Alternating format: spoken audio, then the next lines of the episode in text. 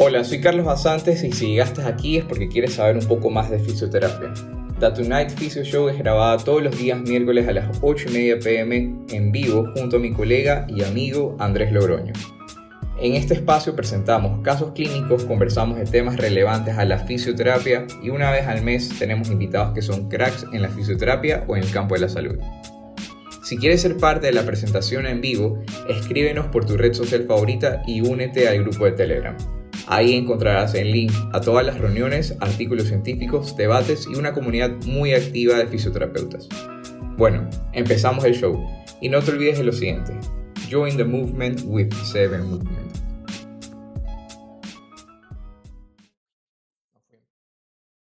Bien, buenas noches con todos los presentes y todos los que van a ver este video. Estamos una vez más reunidos aquí en The Tonight Physio Show para hablar de fisioterapia y como todos los primeros semanas que empezamos, empezamos con casos clínicos, siempre acompañado de mi pana y amigo Andrés Logroño. Andrés, cuéntanos de Carlitos, ¿cómo vas? ¿Qué tal, gente? ¿Cómo están? Ya saben, como, como todos los miércoles, para nosotros es un gusto estar acá en The Tonight Physio Show. Esta vez tenemos un caso clínico que nos va a presentar Carlitos, que lo ha manejado Carlitos. Y aparentemente era un esguince de tobillo, ya bueno, les va a contar Carlitos todos sus antecedentes, ya saben cómo es esta, eh, esta idea, esta dinámica. Acuérdense que el chat está abierto, si alguien quiere hablar, igual alza la manito y se le da el micrófono y nada, papel y lápiz, harta pregunta al Carlos, bombardeo. Harta pregunta. Y a sacar lo mejor de cada caso, de cada caso clínico. Nos vimos entonces. Dale, papá, cuéntanos qué tienes hoy, Carlitos. ¿Qué tengo hoy? Hambre y sueño es lo que tengo yo. aparte de eso. ah, ya. Hoy, hoy les vengo a presentar un caso clínico de un esguince de tobillo. Eh, les voy a enseñar de entrada mecanismo lesional y después les voy a dar los datos de la paciente, ¿ya? Para que lo puedan ver con sus ojos vivitos. Eh, vamos a compartir pantalla y de entrada Perfecto, ven aquí. La paciente la vamos a llamar Dome y ella escala. Y miren lo que está la, haciendo la talentosa Doménica. Eh, ¿Escala a nivel profe? No, no, aquí nadie escala a nivel profesional. Oye, no, no, sí tenemos escaladores a nivel profesional, pero no seas animal. O sea, no, a mí me gusta mucho ese deporte, pero sé que sí hay gente que... Amateur. Amateur. ah, bueno, bueno, bueno. ¿Compite? ¿Compite? No, no compite. Ya, ya, ya, ya, perfecto. Amateur. Dale, dale. ¿Ya? Entonces, uh, se cayó. Y adiós, piecito. Hijo de pucha. otra vez, por favor, otra vez. Entonces. y la nota no es en dónde cae. O es sea, cómo la nota cae. es cómo cae. Ojo, porque el lugar donde están entrenando tiene una colchoneta bastante gruesa, claro, efectivamente para recibir la para recibir caídas. Vamos a ver si podemos captar el momento. Ah, por ahí un poquito fuera de cámara. Y ahí, ahí se le ve el, el, pie como quedó aterrizado, ¿no? y los dos realmente, si tú le ves del otro también se esguinza. Sí, entonces el izquierdo, el izquierdo es el que sufre todo. Correcto. Bien, perfecto. Clarísimo, una vez más, ¿no? ¿Todo bien? Pobrecita mi Domi, que la hacemos caer múltiples veces. Y eso será una pared de unos 3 metros, tal vez. Unas 3 doménicas. Unas 3 doménicas. Sí, sí, ya debe ser unos 2, 3 metros de acá. 2 metros, 2 metros, creería yo. Esta más mí un metro 50. Sí. Ah, 3 metros entonces. Bien, perfecto. Entonces ya saben lo que le pasó a América. Mm, ya. perdón, stop share. ¿Ahí ya se paró la, la pantalla o se sigue compartiendo? Eh, se sigue compartiendo. Eh, stop share. No sé por qué puede separar. Bueno, perfecto. Entonces, Doménica. Doménica es una señorita de 29 años, es nutricionista y profesora de yoga. Su trabajo es administrativo principalmente y da clases particulares. Los deportes que practica es yoga y escalada. Y eh, la caída sucedió el 16 de junio. 16 de junio, perfecto. 16 de junio. Doménica no tiene ninguna enfermedad, ninguna comorbilidad. Eh, es vegetariana, bueno, vegetariana, eh, medio metro 54 y viene acá bueno, ni siquiera ha venido a consulta por, por el, el, tema del tobillo. ¿Por qué tengo estos videos? ¿Por qué tengo toda la información de esta paciente? Porque Doménica... te iba a preguntar por qué se grabó cayéndose. O sea, es que estaba, no, obviamente no se grabó cayéndose, estaba haciendo una ruta, ¿no? Para los que no conocen el deporte, las rutas son de colores y tienes que utilizar solo las, eh, las, ¿cómo se llama? Las piezas de ese color para subir. Y bueno, ella estaba haciendo una ruta un poco difícil en este lugar y se cayó al final. ¿Qué pasa? Doménica es amiga mía, me llama esa misma noche, el 16 de junio, que se cayó. Ah, te llamó esa misma noche. Me llamó esa misma noche a decirme, Carlitos, me caí, tengo el pie hecho una empanada, me duele mucho, ¿qué hago? Y yo le digo, Doménica, ¿de dónde caíste? Me dijo, me caí desde este lugar, de súper alto, y le dije, primerito, mi intuición fue, hazte una radiografía, ¿ya? para ver qué mismo tienes, o sea, para descartar principalmente si es que hay ah, alguna fractura, alguna fisura. Y hasta ahí llegué. Eh, nunca me mandó la radiografía, al día siguiente le escribo y me dice que ya estaba operada. ¿Ok? Chicos, al día siguiente operada. al día siguiente.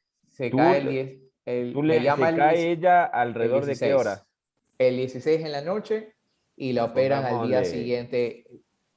Eran que 8 de la noche. Ya. ¿Y, operada a qué hora? La operaron en la misma, en la noche de la noche anterior, de la noche siguiente. Ah, ok, 24 horas. Sí, 24 horas. Esperaron 24 horas para, eh, para operarla. ¿Ya? Eh, entonces, primer dato clínico importante. Chicos, si es que tienen un paciente que se cae de 3 metros, así esté hinchado o no esté hinchado, tienen que mandar a hacer una radiografía para ver si es que hay un daño óseo o no. Y sobre todo si es amiga, amigo, ¿no? Porque estos son los peores, o sea, con ellos en serio tengan más cuidado. Sí, no, no, no saben confiar, no, es que me caí, pero igual puedo asentar y puedo caminar y puedo pisar, pero tengo el pie hecho un bolo. O sea, no, no se arriesguen, no se confíen de, de la tolerancia al dolor que pueden tener las personas. Siempre manden a hacer una radiografía por si acaso. ¿Ya? ¿Y, y, de qué lo operaron? ¿De qué lo operaron? Muy buena pregunta. ¿Por qué? Porque en la radiografía efectivamente no sale nada. En la, en la, radiografía sale que no hay ni una lesión ósea ni tampoco hay una dislocación para decir que hay que hacer una reducción en quirófano o hay que poner una placa o un tornillo. Ella la operan por un supuesto esguince de tobillo grado 3, que si no sé si estoy en lo correcto, querido Magister, para detectar un esguince tienes que hacer un eco y esperar unas 48 horas para hacer el eco, para poder ver un poco después de la inflamación, ¿verdad? Sí, sí, a lo menos eh, todo lo que es tejido blando, todo lo que es tejido blando, ligamentoso, tendinoso, muscular, por lo menos esperar 48 horas. Por lo menos. Entonces la operaron a ella eh, según un, diagnóstico que no se lo confirmó por ecografía ni por nada, solo por la clínica de 15 grado 3 y lo operaron y el procedimiento que le hicieron fue cogerle suturas, suturar ese, ese ligamento.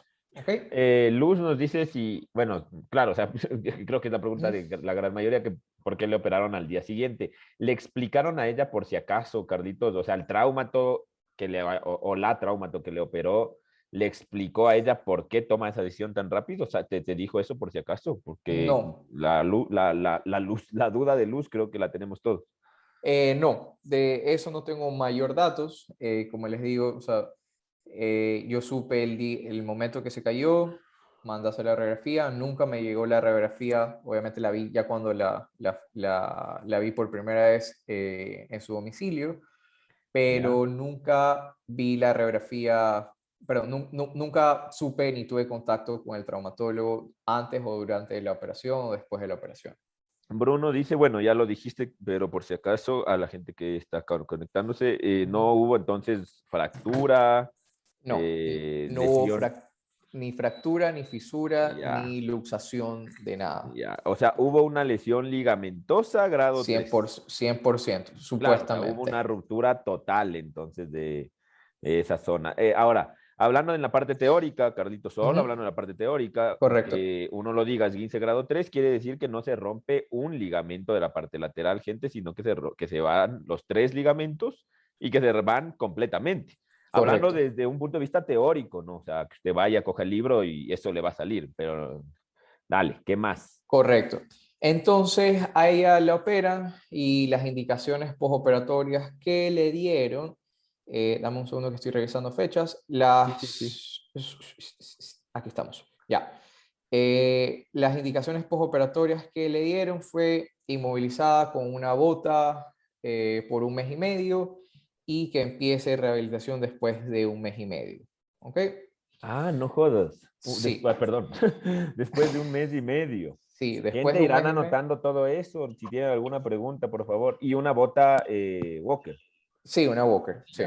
No fue yeso. Ya. Perfecto. Hasta bien. Eh, repito, esta, esta paciente salió y avanzó rápido porque tenemos gran amistad. Obviamente, la, hay muchas limitaciones con los pacientes afuera, y si es que se tiene comunicación con el paciente o el traumatólogo, serían, serían rehabilitaciones o procesos mucho más rápidos. Pero ¿qué pasa? Ella lo operan, estuvo un día, ella salió, se lo operaron el 17, ella salió el 18, al día siguiente, ¿ya? Ajá. El 19 ya estaba en su casa, el 19 yo la voy a visitar eh, en calidad de amigo, o sea, ni siquiera fui a una consulta, la fui a visitar, a darle ánimos, a ver cómo estaba, todo bien, ¿ya? Pero ahí conversando de, literalmente, de yapa, ¿ya? Le di unos cuantos ejercicios para que comience a de Yapa, ya porque soy un amigo chévere. O sea, es que fue, o sea, fue una visita de, de, amistad, que estuvimos conversando, nos pusimos al día, y, y fue como que, ok, deja ver ese pie, sácate la otra. Vi, obviamente está dematizado, y le recomendé que haga ejercicios de expandir los dedos, apretar los dedos, flexión dorsal, que haga flexión, eh, flexión plantar y dorsal en los rangos que ella pueda, ¿ya? La ayudé a que se siente sin la bota y que comience a dar ligero apoyo en el piso por intervalos de tiempo y nada más. O sea, simplemente movilizaciones de los dedos, de tobillo en los rangos que pueda, flexiones de rodilla y apoyo de una en ese pie en sentado, no la pared de una. ¿Ok? Ya, a, una pregunta ahí. Dale. Eh, y gente, por favor, preguntarán, hoy están callados. Pero tengo yo, es que eh, a mí los, las partes posquirúrgicas me llaman mucho la atención porque siempre, o sea, o no, no siempre, casi siempre hay una discordancia o una falta de comunicación entre el médico que le operó, el paciente y el fisioterapeuta. Correcto. porque no, esto no es culpa de culpar a nadie, ¿no? O sea, esto no es cuestión, mejor dicho, de culpar a nadie, sino que llega el paciente a fisioterapia, a fisioterapia y no se sabe exactamente qué pasó. O sea, y es que la enfermera me dijo a la salida que no asiente el pie es que ya no le volví a ver al doc, es que creo que le escuché al doc que empiece terapia. Entonces uno es como, a ver, ¿qué exactamente le dijo? Eh, la, indicación de ella era que no asiente el pie, Carlitos, o que no se quite la bota. Que no se quite la bota y que no asiente el pie hasta por dos semanas con la bota. O sea, la bota era... dos semanas con bota, ya. Dos semanas sin apoyo, ¿ya? Ya y dos semanas y el, el, el, resto, o sea, del mes, porque el resto del mes. Ajá, el resto del mes era apoyo con la bota. Ya, ya, ya, ya, ya, ya. Repito, eran dos semanas sin apoyar nada y después un mes con apoyo de la bota. ¿Ya? Entonces yo llego conversando y le doy estas recomendaciones por suerte, bueno, no por suerte, tenemos gran amistad, ella confía bastante en mí, comenzó a hacer estos ejercicios y le dije, mira, si te quieres recuperar rápido, porque ella de paso quería recuperarse rápido para irse a escalar nuevamente, comencemos a hacer rehabilitación la próxima semana, porque esto habrá sido un, un jueves, un viernes, entonces fue como que ya, regresa a tu casa, descansa del todo el trámite hospitalario y nos vemos el día lunes para comenzar la sesión. Carlitos Pazmiño te pregunta eh, si las reglas de Ottawa, si, si por ejemplo, mm, bueno, para todos, eh, si, la, si nosotros estábamos ahí con la chica y se cae y por el golpe directamente radiografía o le hago las reglas de Ottawa y ahí, eh, ahí veo. O sea, protocolarmente deberíamos hacer las reglas de Ottawa, pero por la altura, la contextura. Ah, para mí un dato, y esto clínicamente les digo a todos, si es que tienen un paciente que es vegetariano, pescetariano, pues es un, un posible paciente que tenga anemia. Y mujer. Y mujer, ¿ya? Entonces, lo más pro, lo, siempre, para mí, terminaría siempre en radiografía. si quieren hacer las reglas Ottawa, posiblemente salgan positivos o falsos positivos por el, porque es muy reciente. Entonces, eso, eh, sí, o sea, mm, yo, yo concuerdo contigo, realmente, Carlos, no sé si es que alguien opine diferente para, para escucharle. Bueno, y realmente, Carlitos Pazmiño, las reglas de Ottawa se, se, crearon justamente para medir las de urgencias. ¿Qué quiere decir eso? O sea, el rato que, que te pasa. Y que son muy simples, o sea, básicamente lo que te dice el Carlitos, eh, tal vez protocolariamente, pero ahí yo les digo algo más, no sé, Carlos, tú qué pienses por más años de experiencia que tengamos, siempre asegúrate un pelín más, ¿no? O sea, no, no pequen tampoco de exceso de confianza. Pero en este caso, yo también hubiese optado más por el tema de amigos, o sea, realmente como... Oh, no, y, y, ojo, ojo, y esto y me, me, queda a mí como, como experiencia y, y dato extra. Una vez tuve un paciente que peloteando, supuestamente él tuvo eh, un esguince, hago reglas Ottawa, sale positivo y lo que tenía de era una fractura astrágalo. Claro, claro. ¿Entiendes? Ya el man podía caminar, podía todo, se le hinchó, pareció un esguince clínicamente, pero se le hacen las pruebas y obviamente si es que yo no, no hubiese salido positivo en las pruebas, posiblemente yo hubiese seguido trabajando como un esguince. Exacto, sí, sí, hay que hacerlas, hay que hacerlas. Entonces, porque, o sea, y repito, en este caso digo de entrada a radiografía porque se cayó de tres metros. Así es. Pero si es que es un peloteo, se me dobla el pie, típico, ah, sí, tuvo un esguince, ok, por si las moscas, pégate unas reglas octavas para comprobar o no. ¿okay? Literal.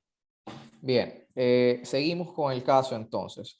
Literalmente, mis indicaciones fueron, mueve los dedos, mueve el pie arriba abajo hasta donde te permita, mueve la rodilla, siéntate en el borde de la cama y comienza a sentar el pie hasta que comienza a doler y regresa. Más nada. ¿Ya?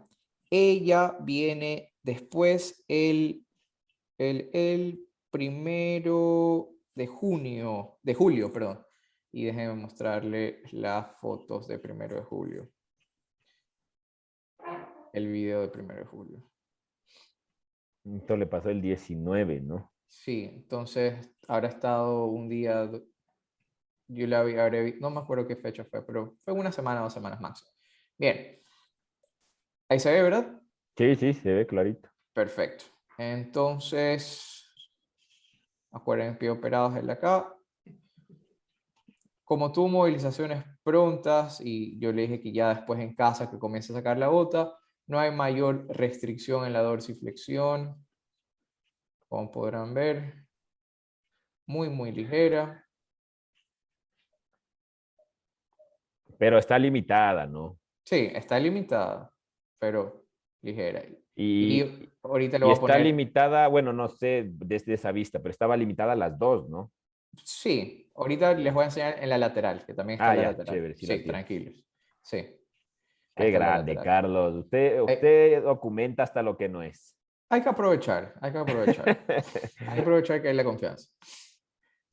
Y dije, esto lo se lo voy a dedicar a mis amigos de Tonight Physio Show. Entonces ahí sí vemos claramente la limitación en la flexión plantar. Gente, ya saben, cualquier pregunta, por favor, la hacen. Eh, yo ahí tengo una observación. Mira, ponla, ponla. Yo iba a ponla. Eh, para mí, para mí la paciente, solo, solo viendo este video, ¿no? Para mí la paciente, no sé si ustedes concuerden conmigo, eh, no tiene dorsiflexión, de hecho. O sea, si tú llegas, llega, llega, llega, llega, que vaya arriba, que vaya arriba, Ah, que vaya arriba. Le paras, le paras, le paras cuando, cuando llegue arriba. ahí, ahí lo paras. Ahí párale, en el máximo, ¿no? Si este tú ves, ya poniéndonos quisquillosos, ¿no? Ya poniéndonos quisquillosos, páralo, páralo, páralo. O sea, sí, sí, aguanta, ya, te, ya, te, cacho. Ahí. Si tú ves y ustedes ven ya poniéndonos quisquillosos, eh, realmente ahí eso es neutro. O sea, siendo como ya un poco más quisquillosos, eso es neutro. Y esto es un factor eh, capsular postquirúrgico que siempre se va a dar. O sea, es normal que el paciente llegue limitada a la dorsiflexión. Y alguna vez, de hecho, tú, si no me equivoco, lo sacaste en post, Carlitos, o, lo dijiste acá, así como es tan importante la extensión de rodilla, o sea, recuperar rapidísimo la extensión de rodilla, independientemente de la lesión, muchachos, de la rodilla, es tal y, y- o más importante en tobillo, ahora hablando de tobillo, recuperar esa dorsiflexión. Correcto. Pero aquí hay una cosa, muchachos. Aquí hay que saber cuándo en serio sí forzar esa dorsiflexión, porque si el paciente, en este caso el Carlito sabía, y bueno, nosotros ahora también sabemos que eh, la paciente no tenía ningún Ninguna- eh, material de osteosíntesis, Ujú. ya, porque si tiene algún material de osteosíntesis, sobre todo un clavo transindesmótico o un botón transindesmótico, si Ahí sí. forzan la flexión dorsal, la podemos cagar. Mm, Entonces, sí, Sí. mucho cuidado con eso, pero sí, regla básica, recuperar de una la dorsiflexión. De una. Y el dolor, Carditos, ¿cómo llegó? El dolor, eh, eso fue un trámite porque es una paciente súper quejumbrosa y berrinchuda. ¿Ya? ¿Ya? Pero era, e- era incongruente, ¿ya? ¿Por qué digo esto? Porque eh, le duele, pero quiero regresar a escalar ya. Claro, pero claro, claro. me duele, pero ya puedo ir a un matrimonio a bailar.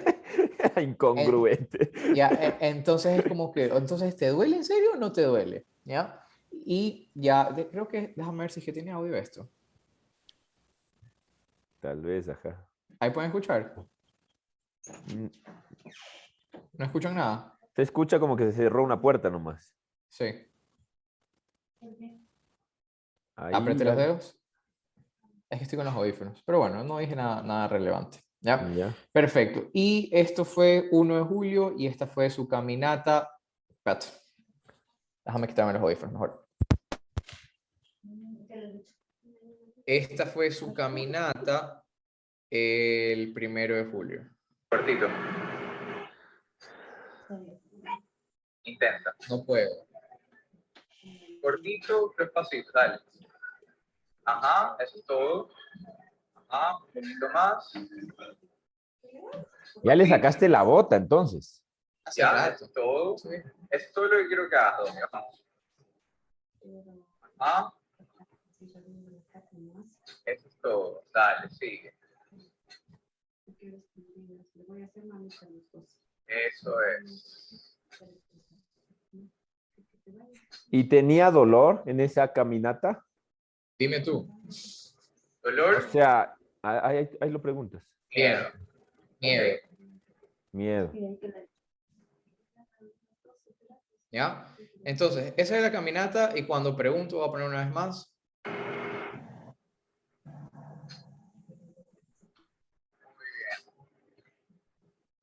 Dolor,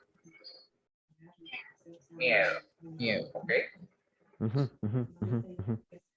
Perfecto. Eh, eh, eh. Bien, entonces, ¿qué hacemos? Ese- ojo, Ahí, ¿me, me escuchas? ¿Me ves? Sí, sí, sí, sí. ¿Cómo era lo de Talía? No, no, no sé, no le, si- no le sigo a ella en Instagram. Yo tampoco, pero en todo caso. eh, este caso, ¿ok? Entonces ya sabemos que tiene dos semanas de evolución. La primera semana comenzó con ejercicios en casa, que le enseñé en una visita. Comenzó en casa a, usar menos, a, a no usar la bota dentro del cuarto después de esta primera cita. Eh, y así tenemos a la paciente. Chicos, este es el momento donde ustedes dicen qué harían si fueran, si fueran nosotros, si fuera yo en este caso. Eh, Bruno te pregunta que en cuánto tiempo tenemos que recuperar la dorsiflexión para que no quede limitada. Lo antes posible. Eh, repitiendo, o sea, lo que dijo Andrés, de acuerdo al procedimiento quirúrgico, si es que no tenemos eh, ningún material quirúrgico adentro, lo antes posible. Y por eso era mi insistencia de que comience a mover el pie de manera prematura y también comience a contraer los músculos para en cierta parte prevenir la atrofia que ya Sí, la van sí. a ver. que ya la van Ahora, a- algo, algo añadido a eso, Carlitos, y esto, vean, dato clínico, anótenlo. Toda lesión, independientemente cuál sea, toda posquirúrgica o no, pero que haya pasado una inmovilización, si tú no recuperas de esos rangos de movilidad dentro de las primeras 12 semanas, tiene un pronóstico menos favorable. O sea, de hecho, tiene un pronóstico que muy, muy seguramente o no va a recuperar la movilidad o hay que moverle por quirófano, mediante anestesia, cosas así. Así que en serio tienen tres meses para recuperar la movilidad de, de, pasado esos tres meses, si no recuperaron la movilidad, es bien, bien cagado. La otra, Luz te pregunta, eh, ¿qué, ¿qué pasó de la visita, que fue el 19, si no me equivoco, o el 20, al primero de julio? O sea, no le viste esos días, ¿no? No, literalmente le vi esa, no, la vi una vez más, pero Visita amigos. Ay, ay, ay. Y ahora a comer un heladito, a darle cariñito. Vamos a comer pan de yuca. o, no podemos preguntar estas cosas de acá, Carlitos. Estamos en clínica, amigo. Ah, ok, perdón, perdón, disculpa, disculpa, disculpa. En todo caso. David dice, espera, espera, espera. David nos dice, porque esta es la última pregunta que tenemos hasta el momento. David nos dice que en el caso de que tenga material de osteosíntesis, ¿cómo debería ser el manejo para aumentar el ROM o en qué tiempo? Eh, básicamente, David, o sea, no, no hay técnica, no hay que mover, pero la única, la única es que en el clavo transindesmótico o cuando tienes el botón transindesmótico no puedes moverle entre 8 y 12 semanas. es, es, una cagada, pero no puedes forzar la dorsiflexión, que esté en un neutro y de ahí eso se pega y ahí sí te dan chance, ahí sí a darle duro.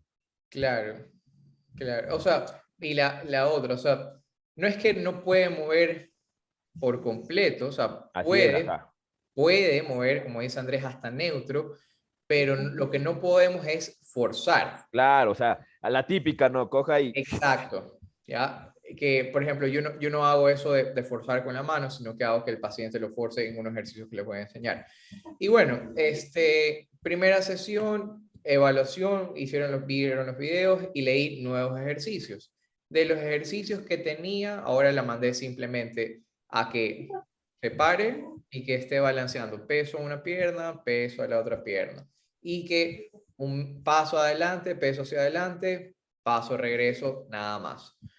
Eso. Y comenzamos a hacer terapia. Eh, las, el siguiente video que ya les voy a... Ah, bueno, nunca me respondieron qué, qué harían ustedes, ¿cierto? Ah. ¿Qué harían, gente? ¿Qué harían ustedes? Eh, yo cariñito. las respuestas así de una, pues, ¿no? primero cariñito, primero cariñito. O sea, no les voy a dar todas las respuestas de una. a ver, pero ya para esto ya va operada más o menos dos semanas, dos semanas, tres semanas. Claro, el 17 la operan, primero de junio, ya, pero el 17 de junio la operan, primer, ¿cómo Primero de julio al consultorio. Ya, ya, perfecto. Sí, o sea, ah, bueno, puta, es que tienes más preguntas, Carlos.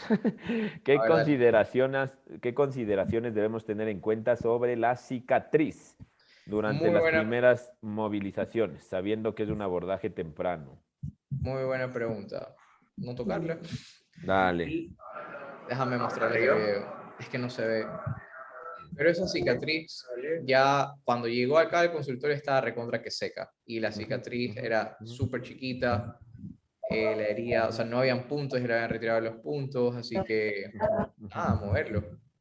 Oye, pero eh, lo que tú dices, y es cierto, ¿no? O sea, y esto, gente, por, es una muy buena pregunta porque, alguien está con el micrófono, por favor, apáguenlo. Eh, ¿por, qué, ¿Por qué es una muy buena pregunta? Porque esto nos enseñaban en pregrado, pero es que era una joda, o sea, mueva rápido la cicatriz. No sé si alguna vez te decían eso, para que no haga queloide. No, queloide. brother, lo que tú dijiste y es la simple, y quiero repetir.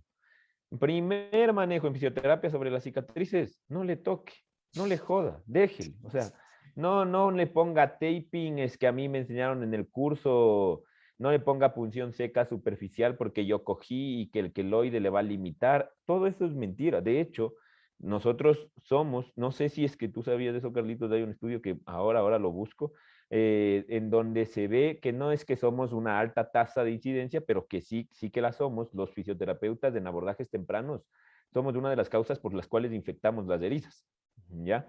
¿Por qué? Porque le ponemos el ultrasonidito, le ponemos la mano, o sea, ya, ya con eso. O sea, no es que no hay cómo hacerle, ¿no? O sea, de hecho, incluso con puntos, le haces la terapia, no pasa nada, pero déjale en paz a la cicatriz. Entonces, sí es una muy buena pregunta y gracias Luis por preguntarlo porque espero que ya nos sigan enseñando estas cosas, pues pero déjalo en paz, o sea, tranquilo.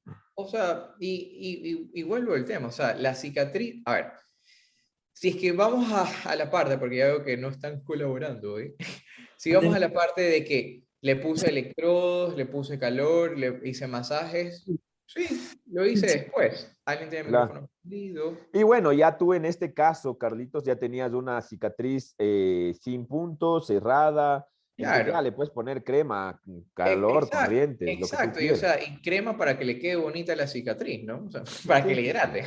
¿Ya? Sí, lo que tú quieras, dejar. Vamos a, a, la parte principal, o sea, el, lo principal, y yo no le iba a decir a mi paciente, no, ven acá al consultorio para que, hacerte mover los dedos y que muevas el pie. No, con una simple visita e indicaciones y dejar súper claro los ejercicios que tienes que hacer, y si los haces, vamos a tener un gran avance de entrada. ¿ya? Entonces, por eso, en estos manejos postquirúrgicos, el fisioterapeuta tiene que comenzar a hacer terapia, pero la terapia es más en desarrollar confianza del paciente, en dar indicaciones que el paciente haga todo el día para que se mantenga estimulado y comenzar a, cargar ligeramente peso, más nada. Porque si es, que, si que digo, yo comencé a hacer terapia, eh, comencé a hacer la terapia, después hacer la operación y comencé a hacer esta técnica y este ejercicio especial, sería mentirles, ¿entiendes? Ejercicios súper sencillos y básicos, ¿ok? Pero bueno, llega la paciente, eh, déjame ver qué tenemos, allá. Ah, ya. Entonces, estos videos ya son del 7 de junio, de julio, perdón. 7 de julio, ya los voy a presentar. Entonces, lo que yo te decía de la dorsiflexión y que tú también Esos ejercicios son, son lo mejor para ganar. Este, ejercicio, o sea, lo pueden trabajar sobre el cajón, lo pueden trabajar en el piso, lo pueden trabajar arrollado. Es pero... Williams de lumbalgias, desde este. Sí. es que es, puto es clasicazo. ¿Ya? Pie arriba, empuja la rodilla, empuja con la cadera, ¿ya? A mí me gusta trabajarlo, manténlo unos segundos hasta que sientas dolor y después regresa. Y después movilízalo encima. ¿Ya? Perfecto. De ahí, un poquito, mismo ejercicio, pero ahora cárgame el peso. Desliza la rodilla hacia adelante y cárgale el peso. Así es. Perfecto. ¿Y en estos trabajabas con dolor, Carlitos? Hasta que ella me diga, hasta tolerable ya. Claro, la indicación era, llega hasta el punto donde inicia la sensación dolorosa y después eh, regresa. Manténlo unos segundos y después regresa. ¿Ya? Repito, esto ya es 7, 7 de julio. Esto de acá es 9 de julio. Ojo, está agarrada a una barra, como pueden ver, ahí se está soltando ligeramente.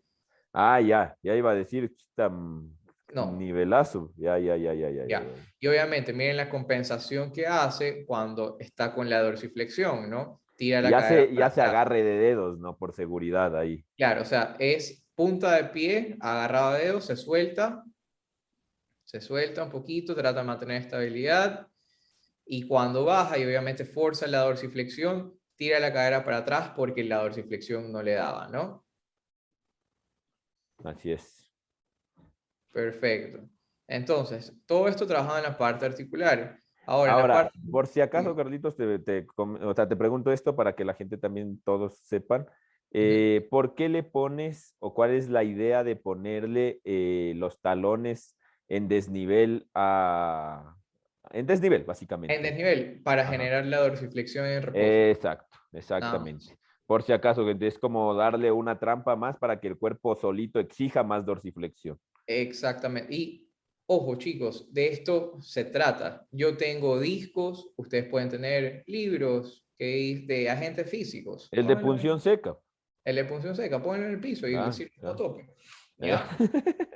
Eh, sean recursivos. No hay, este ejercicio no me lo enseñaron en ningún lado, simplemente fue, ok, quiero que mi paciente trabaje dorsiflexión más y que cuando activamente me trabaje los gemelos, ok, hago este ejercicio. Punta de pie, mantengo. A mí me gusta trabajar muchísimo con tiempos en pases iniciales y le digo a mis pacientes, no te preocupes por la cantidad de repeticiones, sino por la calidad.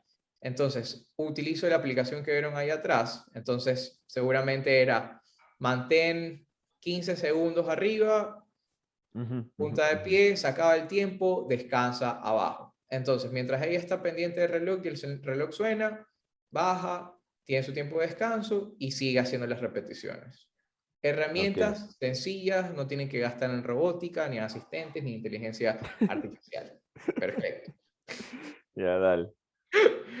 Bien. Ah, no, este no, pues, se me adelanta. ¿Ya? Esto fue el mismo 9 de julio. Quiero trabajar la parte muscular, la parte peronea, algo de resistencia. Trabaja, ya está dando también apoyo en una pierna. Perfecto. Entonces, este ejercicio, si me dicen a mí que están trabajando, estás trabajando apoyo sobre una pierna y resistencia leve en los peroneos. Es buenazo. Y, y, no sé si lo han intentado, es más cagado de lo que parece. O sea, no, no es tan fácil, no, sé si lo han hecho. Si no, lleguen mañana a hacerlo ustedes mismos, ¿no? Ahorita Y, ajá, y te cansas, ¿no? Es una pendejada, porque como, como son movimientos que no, no los hacemos realmente. Claro, y ojo, ponle, esto, ponle una resistencia fuerte y no te sube la pierna. y, te y, te, comienzas a calambrar el flexor de la cadera. ¿Qué día, ¿Qué día es este? ¿Qué día es este? Me dijiste. Esto es el mismo 9. Estos tres videos son del 9. Sí. Ya, eh, justo yo, bueno, ya Luz te hace esta pregunta, gente igual, ¿no? Ya saben que el chat está abierto. Luz nos dice, te dice que si la eversión e inversión, ¿para cuándo? Mm, ya te soy súper sincero, la eversión e inversión no me interesa mucho trabajarlo en estas fases iniciales y es lo que más me va a generar dolor a mi paciente porque ahí están cogidos los puntos. Sea, si es que yo hago una inversión, vamos a estirar ese ligamento que está recontra escogido. Y si vamos a la parte funcional, la inversión y la eversión no me van a ayudar mucho en caminar ni hacer ni una sentadilla. ¿Okay? Ya, sí, sí, no, yo, yo estoy Estoy de acuerdo contigo y, añadiría una cosa más. Dale. Que es el tiempo biológico. O sea, a ver, ustedes, ustedes deben entender algo. Todo proceso quirúrgico. Ah, primero una cosa, todo proceso quirúrgico se puede dañar. O sea, y esto hay que ser bastante claro. ¿sí? Se puede dañar por una mala rehabilitación. Correcto. Entonces, pilas con eso. O sea, la verdad, pilas con eso. O sea, yo, yo entiendo que la parte biomecánica, que el, apoyo de peso, todo lo que está diciendo Carlitos, de, hecho, eh, está bastante bien y yo estoy de acuerdo con él. Y la parte, pero hay una cosa también, que tú debes de respetar, todos, ¿no? Esto es para todos los que nos llega algún paciente posquirúrgico, debemos saber respetar procesos, eh, procesos biológicos y por eso es tan importante tiempo de cicatrización de tejidos blandos. Entonces, el Carlitos ya les dijo, desde el principio les dijo, aquí solo suturaron, no hicieron nada más, y pusieron una, hicieron una sutura ligamentosa, ¿ya? Esa sutura ligamentosa, ustedes si no saben ligamentos, o sea, si no saben cicatrización de ligamentos, claro, entonces tú le vas a hacer inversión y eversión desde el primer día. Y tienes un peligro súper grande de hacer una iatrogenia enorme. No se le va a explotar ese rato. De hecho, tal vez ni siquiera ustedes sepan que le dañaron, pero va a tener dolor y a los tres o seis meses va a tener una inestabilidad de tobillo que nadie, nadie va a saber por qué fue. Y menos el médico va a decirle operé mal, ¿no? Así que la eversión y la inversión. En este caso, sobre todo la eversión, sobre todo la eversión con carga, por eso los deportes de pivot en este paciente hasta los dos, entre ocho y diez semanas, hay que cuidar un poco. Los de pivot, ¿no? O sea, este tema de, exacto, este tema del básquet, del fútbol. Entonces, estos movimientos, ya, y, la otra cosa que usted, ahí para, para eso sirve la biomecánica, ustedes deben saber que si sale flexo extensión, o sea, dorsiplantiflexión, la versión y la inversión van a salir automáticamente. Correcto. Dale, Carlito. Entonces, eso, ya, ese fue el día, ya, eso fue el 9 de julio. Entonces, recuerden la caminata, una semana después ya estamos caminando, todavía hay una ligera cojera, pero ya está caminando. Recuerden que el médico le había mandado a utilizar la bota, obviamente ella ya no estaba utilizando la bota para nada. ¿Ya? Pero muchísimo mejor. O sea, a, a, la evolución de ese video, claro, justo es. Y ojo, es esto, es uno primero de julio y el otro es 9 eh, de julio. ¿Ya? Y chicos, este, el objetivo también de este caso clínico y este manejo de los tobillos es porque los tobillos, si es que son simples esguinces de tobillos y son suturas de tobillos, los pueden sacar súper rápido. Súper, súper rápido. ¿Ya? Es darle confianza al paciente, respetar tiempos biológicos y comenzar a moverlo. Y mantenerlo simple en rehabilitación. Mira lo que has hecho. O sea, no he hecho nada del otro mundo. Es más, no le estás poniendo ahí unas lucecitas, eh, poniéndole ahí, qué sé yo, ¿cómo se llama esa cosita que nos encanta pararle al paciente? Al, el, ¿cómo se llama? Disco. El disco propioceptivo, nada, súper simple. Dale, ¿qué más? Bien, entonces, eh, esto ya es del 10, del 21 de julio. Ya. 21 de julio. Ya va un mes. Ya tiene un mes, correcto. Ya tiene un mes. Entonces estamos cargando. La indicación aquí es, cuando sientas que te estás yendo para atrás, estira la pelota hacia adelante y haz contrapeso para que puedas descender un poquito más. Obviamente, hasta donde sientas la sensación dolorosa. Sientes que inicia la sensación y sube. ¿Ya? La dirección, obviamente, hacia delante las rodillas, controlando, ¿ya?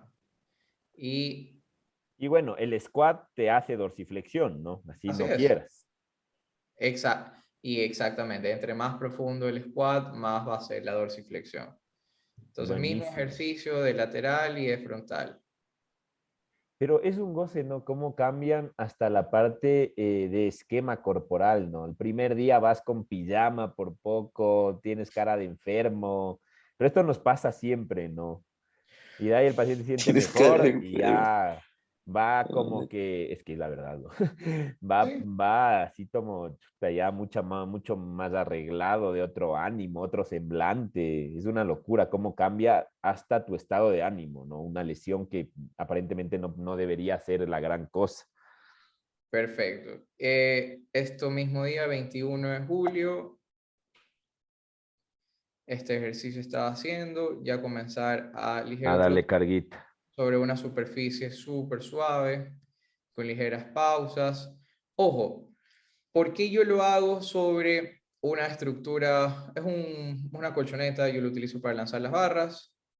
Eh, ¿Por qué lo hago aquí? No lo hago sobre el piso, simplemente por, para darle esa sensación de que estoy pisando suave a mi paciente. Sí, tranquilo. Lo podría hacer tranquilamente en el piso, pero va a ser más agradable y va a tener una experiencia de que es menos impacto que hacerlo en el piso. Ojo, yo tengo súper claro que no es menos impacto, yo tengo súper claro que igual está haciendo el ejercicio, pero a mi paciente le va a generar mayor confianza y seguridad. Eh, Carlitos. Una cosita, no estoy haciendo que trabaje inestabilidad por la superficie, simplemente que se pare sobre una pierna. Esos son mis puntos en este, en este ejercicio. Dime. ¿Qué tiene el calvito? Él no, mentira, no. Eh, tiene un desgarro en el aductor. Ya, eh, la otra, la otra no la pregunta, de hecho era justo acotar a lo que tú dices. Esto de, vean muchachos, esto de la propiocepción y estas cosas, no es pararle en un disco, de hecho todo es propiocepción, todo, es información al cerebro, o sea, todas las posiciones. Mira lo que hace el Carlos en, esta, en, este, en este ejercicio. Tac, tac, tac, y pac, haces eh, unipodal. Y eso ya es darle muchísima sensación. O sea, eso es súper interesante. Y repito, o sea, mi objetivo, porque dices, ah, no es que estás utilizando una superficie más suave para hacer propiocepción. Y yo digo de entrada, yo no lo estoy utilizando con ese objetivo de trabajar propiocepción sobre superficies inestables, sino quiero que mi paciente se sienta que está pisando más suave, que es menos impacto. Que está pisando huevos. Exacto, o sea, que es una sensación más suave, es una progresión. Porque, ¿qué pasa? Hago dos intervalos ahí y le digo, ok, vas a hacer lo mismo, pero un poquito más suave en el. Y ya. Y ya. Es trabajar muchísimo sobre el paciente porque el cuerpo me da. Buenísimo. Dale. Este, esto, ya, esto ya es el 22 de julio. Miren esa dorsiflexión, lo que les decía de tirar el disco para adelante. Entonces, ¿cuál es la indicación? Sientes que te estás yendo para atrás, estira la pesa, haz contrapeso y deja caer más el piso. ¿Ya? Entonces, es que ahí le bloqueas, así no quiera. Exacto. Entonces, recuerden que estaba acá, eh, no me acuerdo la fecha, una semana antes. Y está... Y de hecho vaya más profundo ya incluso. Mucho más profundo. ¿Y dolor? Dolor hasta, hasta ahí llegaba. Presentado, déjame ver si tiene sonido.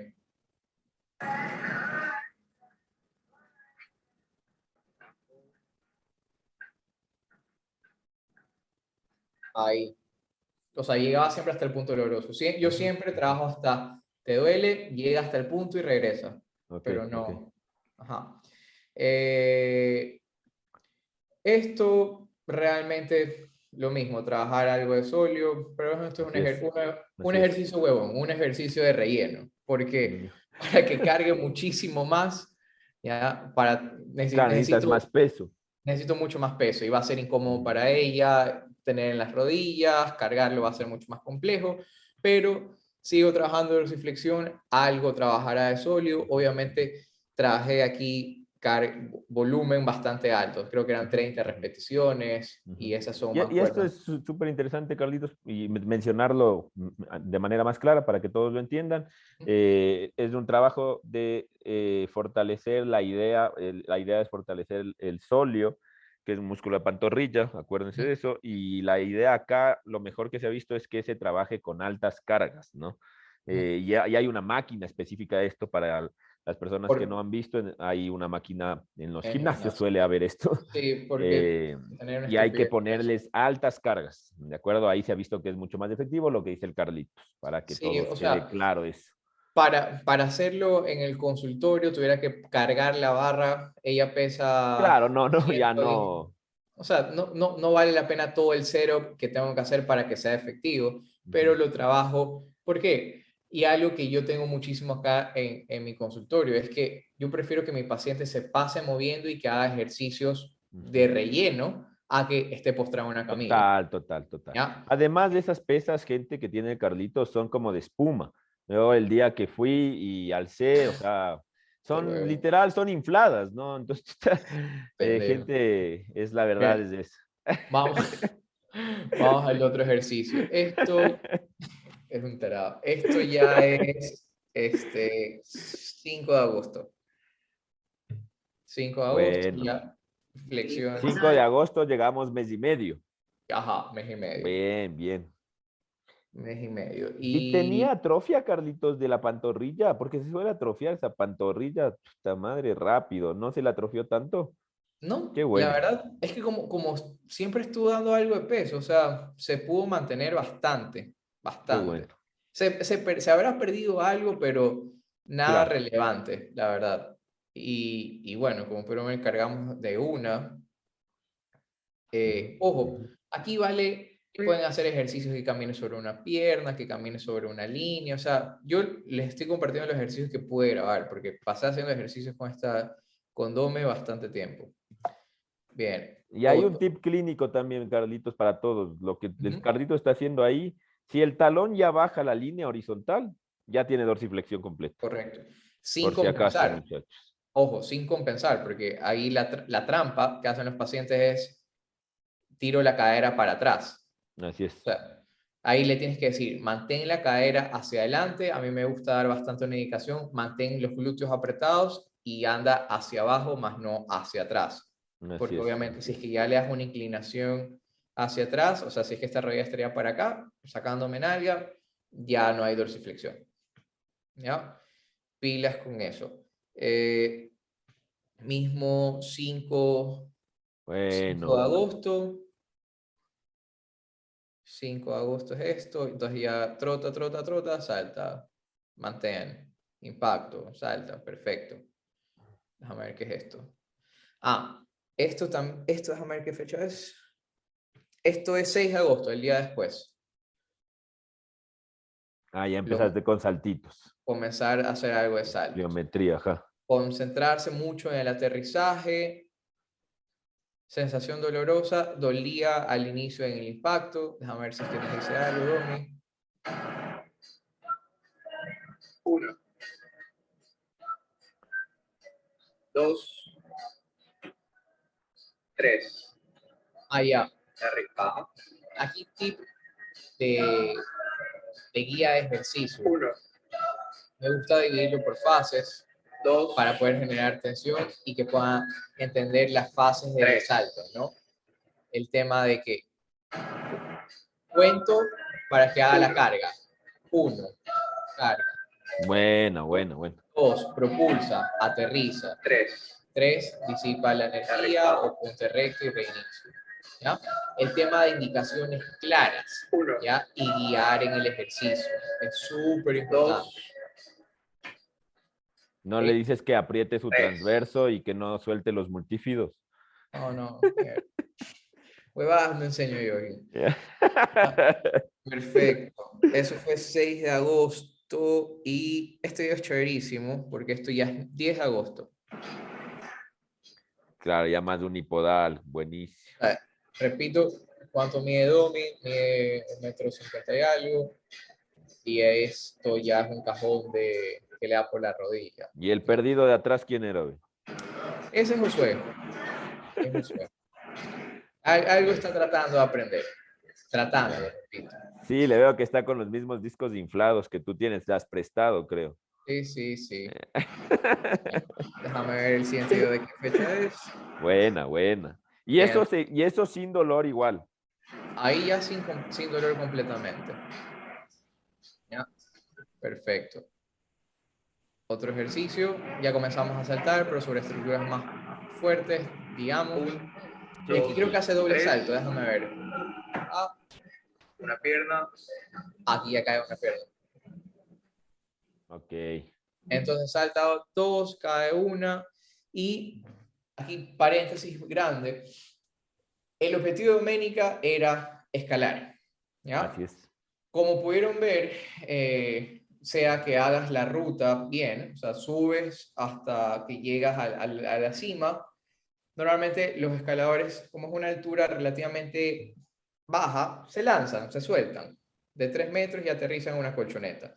Entonces lo que más le preocupaba a Doménica era, me va a doler el pie a lo que aterrizo. Claro. ¿Ya?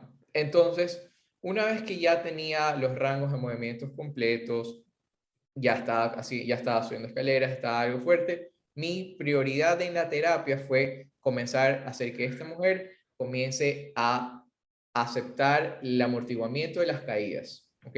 Claro. Entonces ahí fue que dar muchísima variación en el tema de caídas. Ok, vamos a caer de una pierna, vamos a caer de dos piernas, vamos a caer con una, vamos a caer y hacer una pausa, o vamos a caer, ah, con ella no trabajé nada de cambios de lados, ya, porque todavía era muy pronto, ya, pero sí caer sobre el, eso, caer súper estable y mantener bastantísimo. Y esto, déjame ver la fecha, eso fue, este video es el 13, y el video, ya, y esto es el, y el video que ven acá, esto ya es, es el, es el mismo día. Entonces, ese día, ¿qué fue lo que hice? Comenzamos. chiquitita. ah, Ahí se nota. Es diminuta, es, es petit, no me-. ¿ya? Entonces, ok, déjame ver qué. Entonces, allá, ¿por qué? Porque yo le estaba explicando eso, porque ella, para evitar absorber, dejaba caer el peso más hacia los talones y ahí sí Ujú. le generaba dolor, porque no distribuía bien el peso, sino que lo distribuía Claro, por un tema de miedo, posterior tal vez. era justamente por miedo. ¿Ya? Y aquí, importante que, que grabé todo esto y ahorita que se los comparto, porque en la clínica, sí, podemos saber los ejercicios, podemos hacer un plan de ejercicios excelente, pero si es que no le explicamos a nuestro paciente, si es que mi paciente no lo visualiza, si es que mi paciente no tiene una explicación, no lo va a entender. ¿Ya? Y el tema también del acompañamiento Exacto, sobre todo eso, ¿no? El tema del acompañamiento, como tú dices. Pero, Carlos, Dime. eh, tú, esto es una pregunta que tengo yo. Sí. Eh, ¿tú, acom- ¿Tú primero haces el ejercicio siempre o solo lo explicas? ¿O depende? depende, ¿ya? En tema de comunicación, primero hago el ejercicio para que ellos lo puedan ver, ¿ya? Yo siempre hago el ejercicio. Sí, yo también suelo. Ya, siempre hago el ejercicio. Si es que no lo entienden ahí, mientras ellos están haciendo el ejercicio, hago correcciones verbales. O sea, abre un poco las piernas, deja caer un poco el peso, mantén la espalda recta. Y si es que aún así me siguen ejecutando el ejercicio mal, ahí me acerco y hago pequeños toques. Ábreme las piernas, baja un poquito las caderas, pero muy específicos y ligeros. O sea, trato de siempre tener estas tres barreras. Ok, primero mira cómo hago el ejercicio y cópialo. ¿No entiendes ahí? Ok, ahora mientras tú haces el ejercicio, te voy narrando qué es lo que tienes que hacer. ¿No entiendes ahí? Me voy a acercar y voy a ir palpando qué es lo que necesito que vayas a estar abriendo. Entonces son vías de comunicación que comienzas a utilizar, visual, verbal y táctil. Sí, sí, sí, yo también yo también hago el ejercicio, pero era una duda que tenía. Interesante. Sí, Dale. Yo siempre. y ojo, si es que hacen ejercicio y, por ejemplo, cuando alzo, pago sentadillas y me toca explicar una sentadilla, es terrible. No sabes cómo me voy en las piernas. sí, es cierto también. Eso, eso también es ah. cierto. Entonces, déjame ver. Aquí ya comenzaba a caer y saltar. ¿Ya? un poquito de molestia.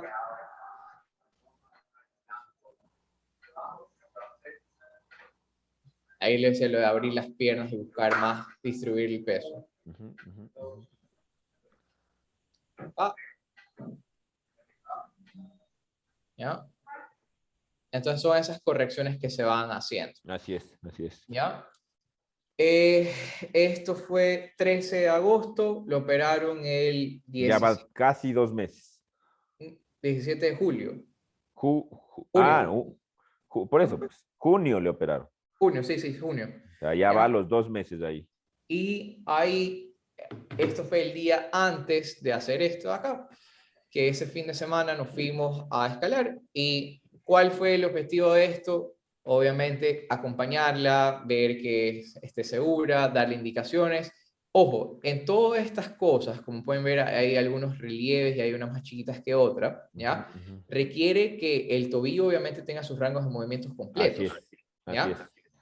Sorprendentemente, ella nunca se quejó de que, ay, es que siento que se me estira, siento que me duele, siento que me hinca cuando estaba haciendo las rutas. Y miren las posiciones que tienen los pies. Ahí está cargando todo el peso en una roquita chiquitita que el pie está teniendo esa inversión.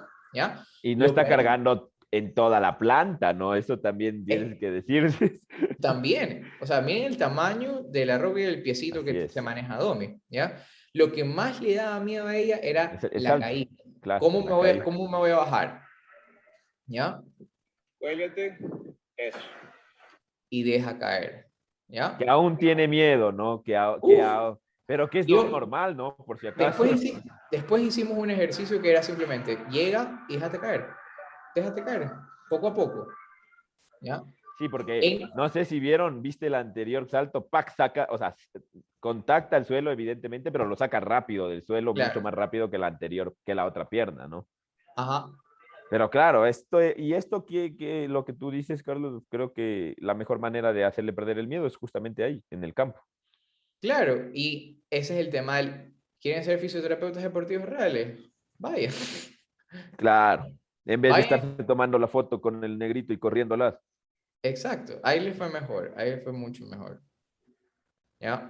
Pero fue eso, fue dos horas de vamos a escalar, nos divertimos, chévere, te sientes, aquí sucedió la lesión en el mismo lugar, vamos, enfrenta el miedo, enfrenta lo, lo, lo, lo que te lesionó, lo que te limitó. ¿Estás segura de todo lo que has trabajado estos dos meses? Ok, vamos a demostrar. ¿Ya? Claro, y está dentro del tiempo biológico, está perfecto. Ajá. Entonces, dos meses de trabajo para volver a escalar. Y aquí yo quiero recalcar algo, Carlitos. Dos meses de trabajo, de cirugía, y ya está haciendo su deporte, sí, evidentemente no en su rendimiento, le costará eso volver porque eso cuesta, pero ya está haciendo su deporte a los dos meses.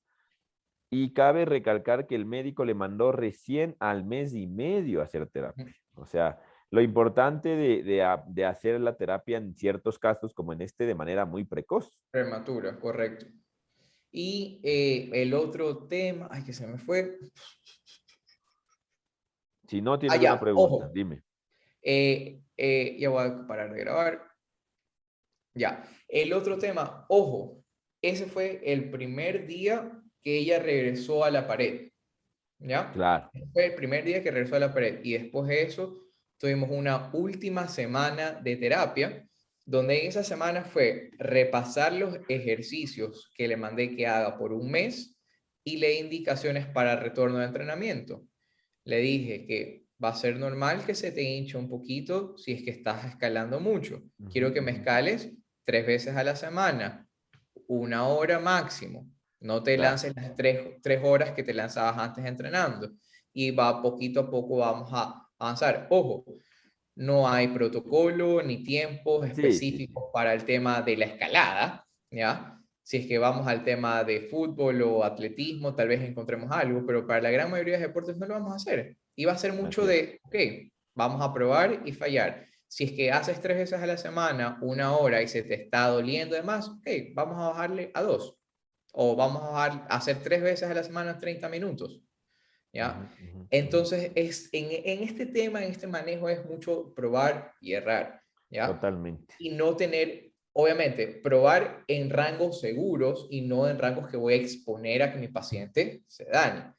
Otro tema muy específico de, este, de este caso y este deporte, le dije, no quiero que me hagas rutas de nivel alto. ¿Por qué? Porque las rutas de nivel alto ya implica que hay posiciones que estás de cabeza, que estás invertida y ahí no puedes controlar mucho tu caída. En rutas de nivel bajo, sabes que llegas o no llegas y siempre vas a caer vertical.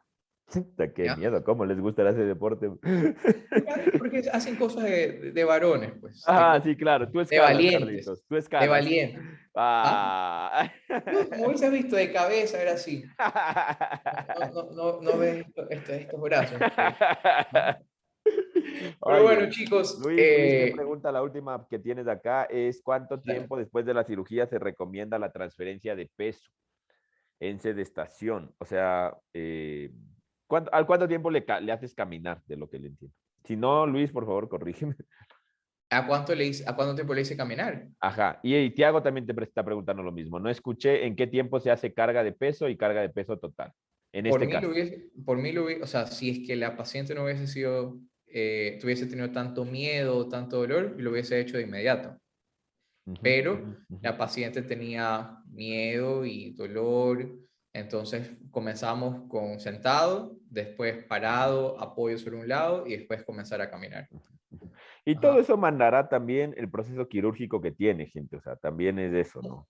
repito, Estamos, hablando de, este caso, ¿no? Este claro, estamos hablando de este caso que es quirúrgico, verán. Quirúrgico con sutura, no con placa ni, ni elementos. Exacto. Entonces aquí te, te permitía rápidamente eh, eh, dar carga.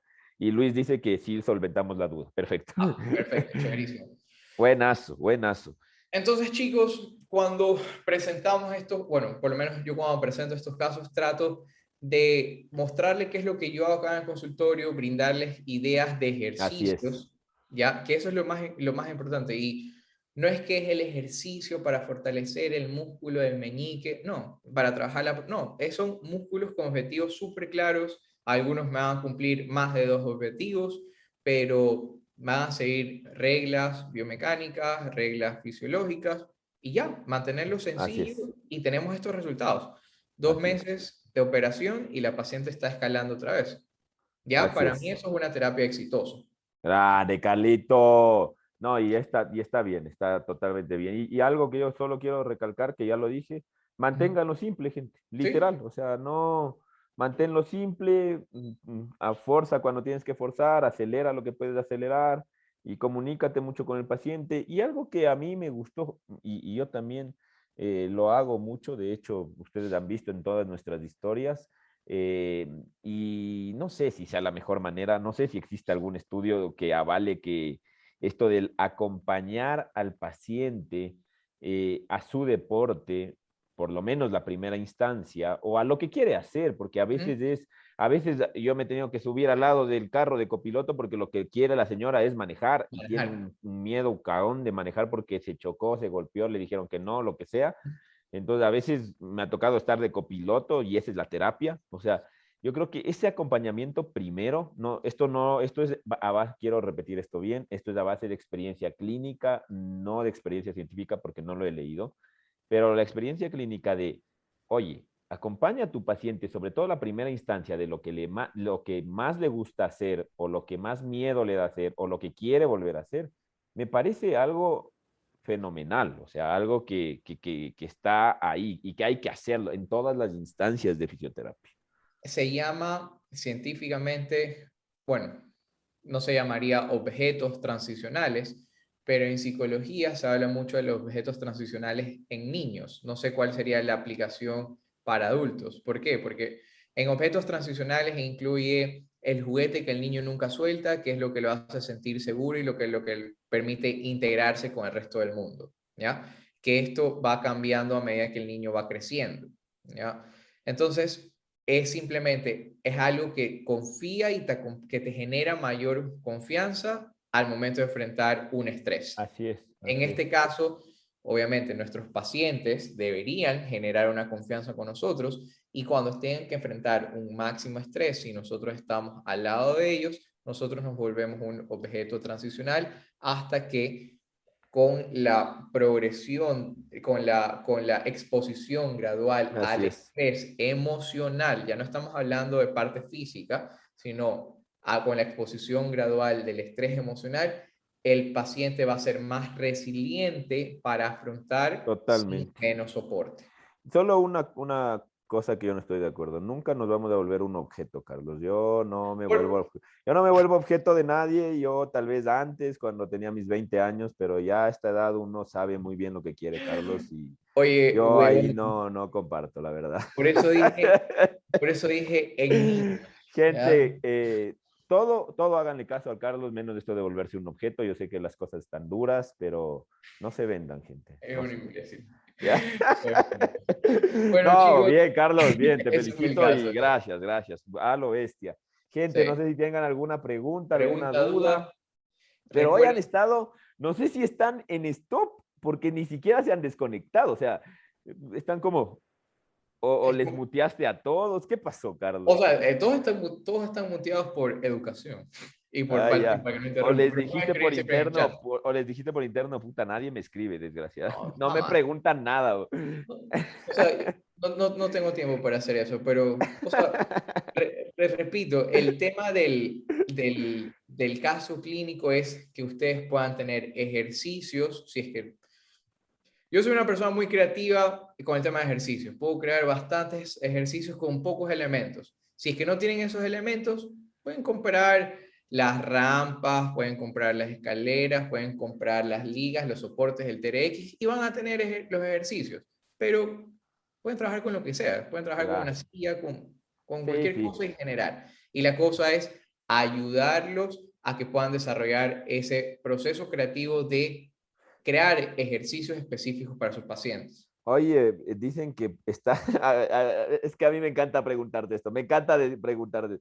Dicen que está todo, todos están en shock porque perdió, eh, porque perdió el Barcelona. Ah, puta madre, vale. ya sabía que iba a putear ya. Qué chucho Barcelona. Qué maestro. por las pelotas Barcelona. Qué maestro que eres. eres un grande, o sea, Loco, vamos, a cerrar, más, a hacer cerrar está, Está jugando la semifinal y vos estás acá. No, no, usted no respeta lo que es nada. Este, este, guayaco es falso, hermano. No, no, no. Ah, más, lo más real que vamos a encontrar en esta ciudad, amigo. Pero bueno, chicos, voy a dejar de grabar y a